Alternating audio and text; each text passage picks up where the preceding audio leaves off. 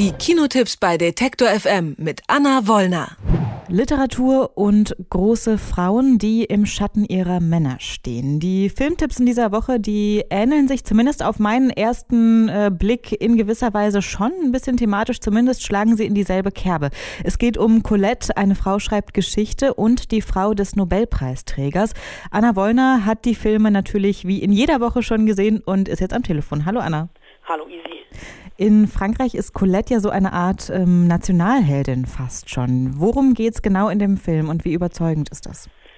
Ja, also Colette war ja sowas wie eine Vorreiterin der Frauenbewegung und Ikone. Relativ jung hat sie einen erfolglosen, aber exzentrisch lebenden Schriftsteller geheiratet.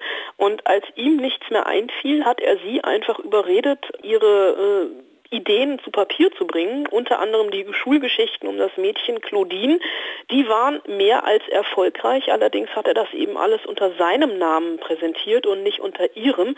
Und ähm, ja, das Besondere an Colette oder das Herausragende an ihr war, dass sie nie in so eine Opferrolle verfallen ist und das zeigt der Film auch, sondern stets selbstbewusst und zielorientiert war und wusste, was sie vom Leben wollte, egal ob es darum ging, ob sie in Abendgarderobe Jacke und Hose anzieht, was für Frauen damals schon revolutionär war, war oder wechselnde Liebhaberinnen hatte, äh, mehr oder weniger auch geduldet von ihrem Mann.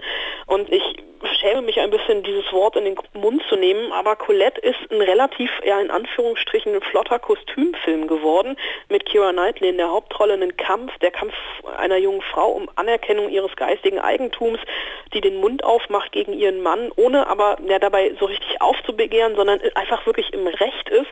Und Kira Knightley spielt Colette wirklich verschmitzt und aufrührerisch und wenn man es ja genau nimmt, ist äh, Colette ja auch so eine Art historische Vorläuferin der heutigen MeToo-Bewegung und diese Vorbildfunktion, und das macht der Film auf ganz wunderbare Art und Weise deutlich, hat Colette auch noch heute für junge Frauen. Jetzt hast du schon gesagt, Kira Knightley in der Hauptrolle und man kennt sie ja eigentlich auch so aus so Kostümfilmen oder so historischen Kostümen und so weiter. Das trägt sie häufiger, sage ich jetzt mal, in Filmen. Für diesen Film werden ihr jetzt aber auch ähm, Oscar-Chancen eingeräumt. Was, äh, wie siehst du das? Nee, aus dem Oscar-Rennen ist sie, glaube ich, relativ raus. Also der, der Film hatte Weltpremiere in Toronto und ähm, ich war damals auf der Weltpremiere und habe schon eigentlich, bevor der Film überhaupt losging, eine Gänsehaut gehabt. Denn der Regisseur dieses Films, Sam Wash Westmoreland, hat eine mehr oder weniger sehr, sehr traurige, tragische Geschichte erzählt. Denn ähm, Westmoreland hat unter anderem auch den Film Still Alice gemacht mit Julian Moore, die für die Rolle tatsächlich einen Oscar bekommen hat als Alzheimer-Patientin. Und er hat diesen Film und auch Colette angefangen zu schreiben mit seinem Lebensgefährten, der allerdings an ALS erkrankt ist und gestorben ist kurz nach der Oscarverleihung. Und diese Geschichte hat wirklich schon zu Tränen gerührt. Colette hat er jetzt ihm auch gewidmet und ähm, ohne ihn fertiggestellt.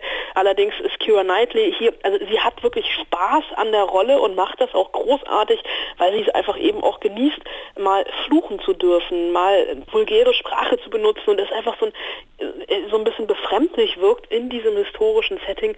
Aber aus den Oscars ist sie relativ raus, weil die Konkurrenz in diesem Jahr bei den Frauen einfach zu groß ist.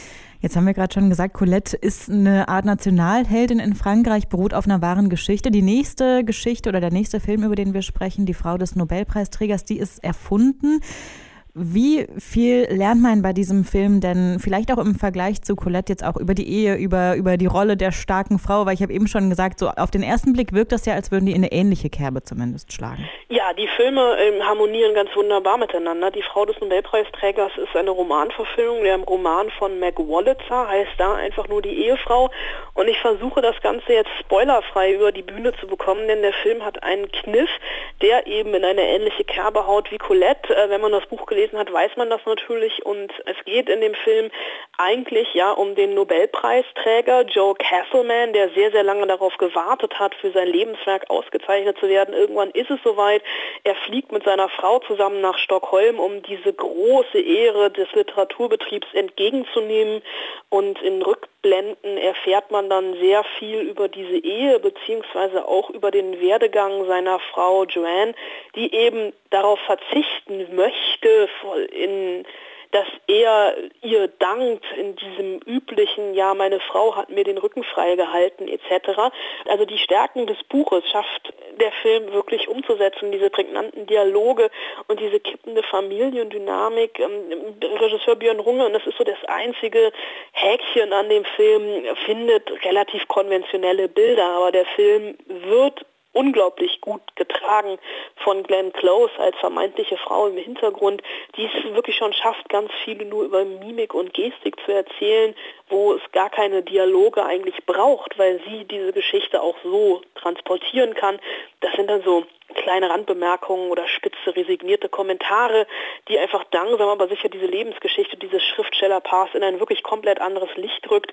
Und der Film entlarvt dabei auch eher so ein bisschen spielerisch ähnlich wie Colette den Sexismus einer ganzen Branche, wenn es zeigt, was es heißt, wenn die Frau wirklich nur das, auf das Beiwerk des Mannes reduziert wird.